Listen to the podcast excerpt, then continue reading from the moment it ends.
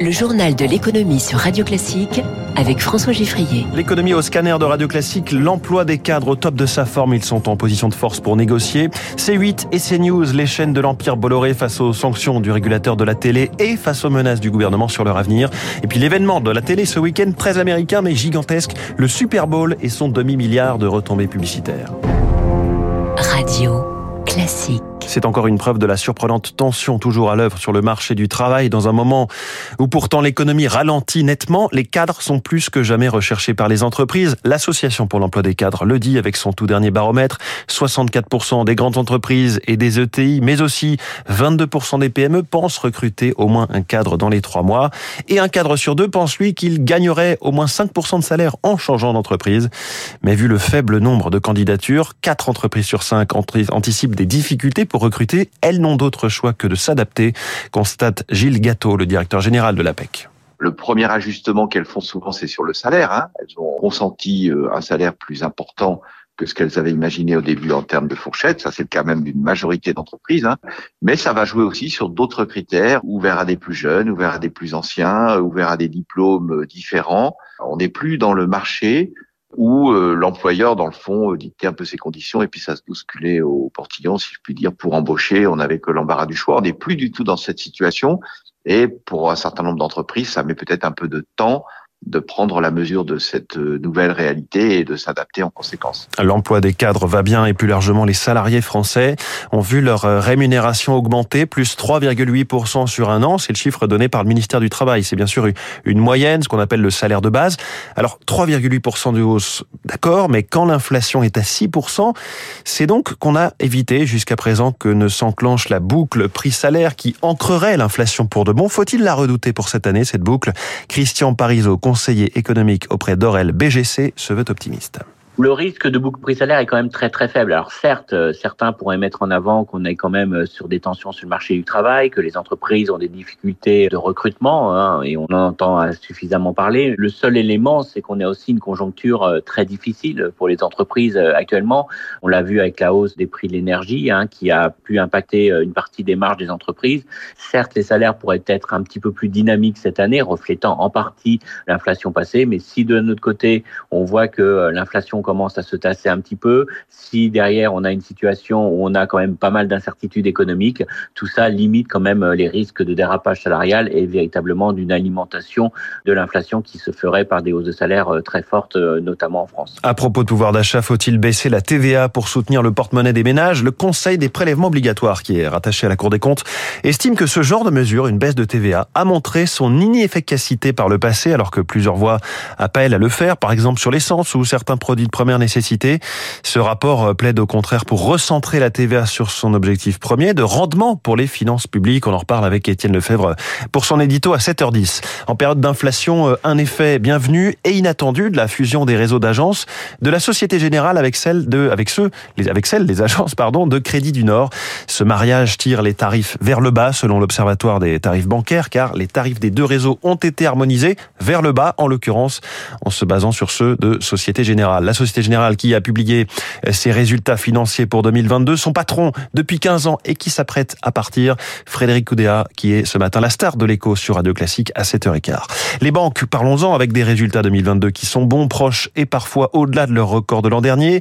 8 milliards d'euros de bénéfices nets pour Crédit Agricole avec un, un chiffre d'affaires qui a augmenté à 38 milliards. BPCE de son côté affiche 4 milliards d'euros de bénéfices pour 24 milliards d'euros de chiffre d'affaires. Tout cela malgré la résurgence de l'inflation et un environnement économique incertain.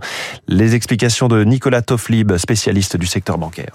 Le secteur bancaire français, il est assez particulier par rapport à d'autres pays. Il couvre l'ensemble des métiers bancaires. Donc, quand un métier va bien, ça permet de compenser des métiers qui vont éventuellement moins bien. Euh, la banque d'investissement, globalement, que ce soit la banque de marché ou la banque auprès des grands corporates, résiste très bien. La banque de détail est un secteur qui est en pleine transformation qui a une croissance de revenus qui est limitée euh, depuis plusieurs années. Et après, un secteur qui souffre beaucoup, qui est le crédit à la consommation. Confère en fait la restructuration du crédit à la consommation de BNP Paribas, publié dans la presse. Les marchés financiers, le Dow Jones a reculé hier de 0,73%, le Nasdaq a perdu 1%, le CAC 40 a progressé d'un pour cent à 7188 points. À Tokyo, en ce moment, le Nikkei progresse de 0,28%, l'euro est à 1,0721, ça ne bouge pas beaucoup du côté de l'euro-dollar. Le pétrole, lui, en revanche, baisse un peu, le baril de Brent est à 84 dollars. Il est 6h, 6h52, les syndicats espèrent frapper fort demain pour la quatrième manifestation unitaire contre la réforme des retraites. Pour la première fois, c'est un samedi. Ils comptent sur la présence dans la rue des salariés du privé qui peuvent moins facilement perdre une journée de salaire en faisant grève. Et depuis le début du mouvement, un secteur se mobilise plus que d'habitude. C'est assez notable, celui du nettoyage. Les salariés et leurs représentants syndicaux réclament notamment une meilleure prise en compte de la pénibilité. Ils ne sont pas satisfaits. Reportage de Zoé Pali au local parisien de la CFDT. Sur une des tables du local syndical, la pile de tracts autocollants fond à vue d'œil. 64 ans, c'est non, écrit en violet. Mais n'oubliez pas le, la manif de samedi 11. Des salariés répondent par un sourire fatigué. Les horaires fragmentés ou les postures pénibles ne rentrent pas dans les critères pour partir plus tôt à la retraite. Je commence 4h30 du matin. Maintenant, j'ai mal les bras, j'ai un tendinite. Mike, lui, ira manifester samedi sans perte de salaire. Les autres jours, c'est un peu compliqué. Mais il a quand même été au premier rassemblement le 19 janvier dernier avec des centaines d'autres femmes et hommes de ménage. On se mobilise, on a un groupe WhatsApp avec mes collègues. Ils ont été à la manifestation, ils ont envoyé même des vidéos. C'était bonne ambiance. Il y a d'autres qui manifestent pour la première fois. Pour Patrick Djibongo, trésorier de la CFDT Nettoyage, la mobilisation est à la hauteur de la déception. Les salariés jugent les contreparties à la réforme insuffisantes. Le minimum à 1200 euros, il faudrait cotiser à temps plein avec les 43 annuités. Ça sera très difficile à atteindre parce que nous avons 60% des salariés qui sont à temps partiel. Et la question de la retraite intéresse de plus en plus dans un secteur où la moyenne d'âge s'élève à 48 ans aujourd'hui. Est-on dans le domaine de l'économie, celui du show médiatique ou peut-être dans un bras de fer politique? Sans doute un peu détroit avec les turbulences autour des chaînes C8 et CNews du groupe Canal+, propriété de Vivendi. Deux épisodes hier, une amende XXL et les menaces d'une ministre. Bonjour Éric Mauban. Bonjour François, bonjour à tous. C8 se voit infliger une sanction à 3 millions et demi d'euros pour une séquence qui avait beaucoup fait cet automne. Oui, en novembre dernier, dans l'émission Touche pas à mon poste de Cyril Hanouna, Louis Boyard, ancien intervenant dans cette même émission et aujourd'hui chez député LFI, avait reproché à Vincent Bolloré, propriétaire de C8, d'appauvrir l'Afrique et de vouloir le censurer. S'en était suivi un flot d'injures entre le député et l'animateur qui a été abondamment relayé. L'ARCOM, l'autorité de régulation de la communication audiovisuelle, a été saisie par LFI pour sanctionner les excès de la chaîne. Ce qu'elle a fait en infligeant donc cette amende au motif que les propos de l'animateur ont porté atteinte au droit de l'invité, au respect de son honneur et de sa réputation, mmh. et que cette séquence traduisait une méconnaissance par l'éditeur de son obligation de maîtrise de son antenne. Et hier, la Cour européenne des droits de l'homme a confirmé deux précédentes sanctions prises à l'encontre de C8, toujours pour euh, cette émission Touche pas à mon poste. Voilà, alors là, cela concerne des séquences diffusées en septembre 2016 et en mai 2017 que l'autorité française de régulation avait sanctionné par une amende de 3 millions d'euros. C8 avait alors saisi la Cour européenne des droits de l'homme pour contester cette sanction au nom de la liberté d'expression.